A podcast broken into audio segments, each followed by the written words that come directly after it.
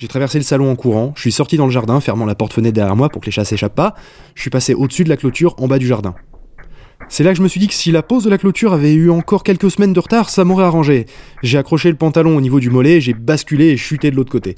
Je me suis inspecté rapidement, pas d'accro dans le tissu, une légère raflure sur l'avant-bras, mais rien de grave.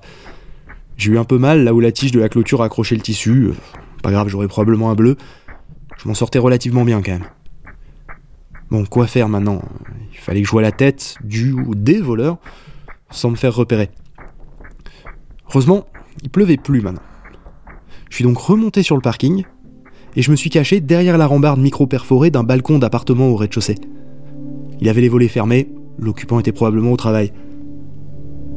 Bien qu'un peu loin, pour la vue non équipée de mes lunettes, j'avais une vue parfaitement dégagée vers les places de parking de ma maison qui se situait à un bon gros 7 mètres. L'attente n'avait probablement pas été très longue, mais elle m'a semblé une éternité. J'ai entendu un bruit de moteur, une voiture blanche, fausse alerte, la Clio est allée se garer un peu plus loin, l'occupant est sorti et s'approchait de moi. Il est passé à un mètre de moi sans me voir, puis a continué sa route. J'ai entendu l'interphone dire Vous pouvez entrer. Il a ouvert la porte, elle s'est refermée derrière lui et le violent claquement métallique des électroaimants de verrouillage a résonné dans toute la résidence vide. Au moment où mes oreilles se réhabituaient au silence, j'ai cru distinguer un moteur. Une voiture gris foncé. Bonne couleur, mais trop loin pour distinguer la forme exacte. Elle se rapprochait de moi rapidement, et avant que je puisse être certain du modèle, elle s'est garée sur une des places de ma maison. Apparemment, c'était bel et bien ma voiture qui venait d'arriver. Et même si de là où j'étais je distinguais mal les détails, sortant de la portière conducteur, je distinguais quelqu'un que j'ai pas mis très longtemps à reconnaître. Il a regardé dans le bureau, puis s'est accroupi, caché entre la voiture et le mur de la maison, sous la fenêtre du bureau, où je pouvais pas trop le voir. Je crois qu'il a tenté de regarder à nouveau par la fenêtre, mais il est resté assez longtemps en fait. Un comportement très très étrange. Il est ensuite allé dans le cellier qui est attenant à la maison, il en est ressorti pour cette fois rentrer discrètement dans la maison. J'ai pas vu ce qu'il a pris dans le cellier, mais si ma vue ne me jouait pas de tour, je savais qui c'était, et je pouvais du coup deviner exactement ce qu'il était allé chercher. Portant un hoodie bleu, un jean et mon sac sur l'épaule, cette personne n'était autre que moi. J'avais beau ne pas y croire, ne pas avoir mes lunettes, j'en étais persuadé, je le ressentais, il était moi. Enfin, un autre moi, comme un clone. Et s'il pensait comme moi, ce qu'il était allé chercher, c'était pas forcément bon pour moi. J'aurais tendance à parier sur le pied de biche. Je sais pas combien de temps je suis resté sur ce balcon, mais je me suis aperçu que mes jambes m'avaient un peu lâché là. Coup de l'émotion probablement. J'avais mes fesses dans une flaque et je commençais à avoir froid. Si on écartait le fait qu'il était impossible d'avoir un clone, les événements de la journée prenaient bien plus de sens quand même avec cette explication. Qui d'autre pouvait changer tous mes mots de passe et déverrouiller mon iPhone en une simple matinée? Mais la question restait en suspens. Était-il comme moi ou moi? Et notamment, allait-il être agressif? De toute façon, quelle alternative j'avais à part le confronter? J'avais beau y réfléchir, j'en trouvais pas. Il était chez moi, il avait ma voiture, il avait mes clés. Comme dans une espèce d'état second, je me dirigeais vers la porte d'entrée. Quitte à sonner, je décidais de le faire avec un rythme connu de ma grand-mère et moi. Ça lui donnerait une première indication sur mon identité. Pas de réponse. J'ai entendu des pas derrière la porte. La diplomatie m'est apparue comme la meilleure solution. Euh, me suis adressé à moi comme j'aurais souhaité qu'on le fasse pour moi. Phil C'est bien Phil, c'est ça? Ma voix était pas très assurée. Il y a que le silence qui lui a répondu.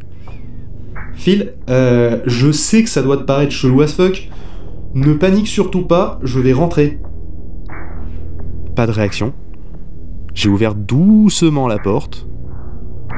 La première chose que j'ai vue, c'est sa main droite. Elle tenait, comme je m'y attendais, le pied de biche qu'il avait dû aller chercher au cellier.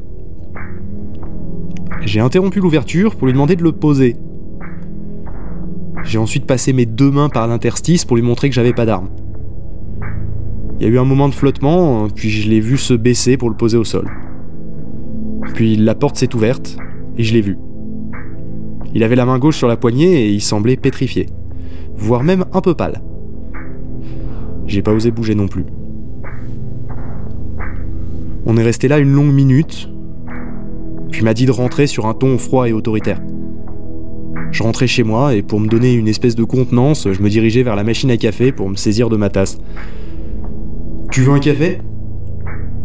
Cette phrase, elle m'est venue sans plus de réflexion. L'automatisme d'accueillir quelqu'un chez moi, probablement. Il a répondu machinalement oui, s'il te plaît. Et il s'est assis à ma place dans mon canapé. Une attitude un peu cavalière pour un invité. Puis après, je me suis rappelé qu'il était chez lui aussi. J'avais décidément du mal avec cette notion. Son café était prêt, je me suis assis à côté de lui et on a bu tous les deux une gorgée. J'ai pris une inspiration avant de me tourner vers lui et on a dit tous les deux en même temps Bon. Un frisson m'a parcouru le dos, c'était quand même particulièrement dérangeant. Il a enchaîné En vrai, t'es qui? Il semblait sincère, je savais pas trop quoi répondre. Maladroitement, j'ai répondu avec mon nom, mon prénom, ma date de naissance et les prénoms des parents. Il était toujours aussi méfiant, il a grommelé, c'est pas suffisant. Il avait pas tort. N'importe qui un peu renseigné pouvait répondre ça. Bon, du coup, je devais corriger le tir. Je sais pas pourquoi, je lui ai confié une situation honteuse de mon passé. Là, j'ai lu la terreur sur son visage, puis une forme d'agressivité. Comment tu sais ça? J'ai alors invoqué le rasoir d'Occam, lui expliquant que la solution la plus simple, c'est qu'il soit deux fois moi, ou que je sois deux fois lui. Je proposais de chacun poser une question à l'autre, à tour de rôle. Du coup, on a fait une espèce d'interrogatoire mutuel sur des aspects de plus en plus secrets de notre vie privée, que évidemment je révélerai pas. Fallait se rendre à l'évidence, on était identiques en tout point. Est-ce qu'il existe du coup un point de perfection qui ferait que la copie serait égale en nature à l'original? Au vu du démarrage de la journée, finalement cette situation était bien plus confortable que le vol de toutes mes affaires. Étrange, d'accord, pas vraiment horrifique. La pression était retombée un peu, j'avais envie de cloper. J'ai machinalement pris le tabac qu'il avait posé sur la table. Il m'a arrêté, puis s'est ravisé.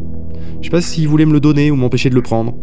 Je me suis roulé une clope et puis je lui ai filé le nécessaire, il s'est roulé une clope aussi. On a fumé en silence. Enfin, un silence tout relatif hein, quand même, parce qu'il faisait du bruit en inhalant la fumée, un peu comme un asthmatique avec sa ventoline. Il était passif jusqu'à maintenant et puis il s'est soudain comme réveillé. Je te propose d'aller ensemble à Nîmes. On devrait déjà être parti. On aura les 4 heures du trajet pour tirer tout ça au clair et voir comment gérer la situation. Avec toutes ces émotions, j'avais complètement oublié que je devais partir en week-end.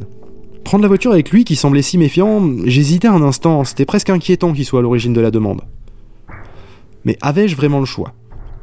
Au final, isolé par l'anonymat, on pouvait passer pour des frères jumeaux. C'était donc rationnellement le meilleur moyen de gagner du temps pour y voir plus clair avant d'alerter nos proches. Le voyage allait s'annoncer particulièrement étrange quand même, hein, mais j'étais assez optimiste. Probablement qu'à deux, on trouvera une solution. Ouais, je suis parfois un peu trop optimiste.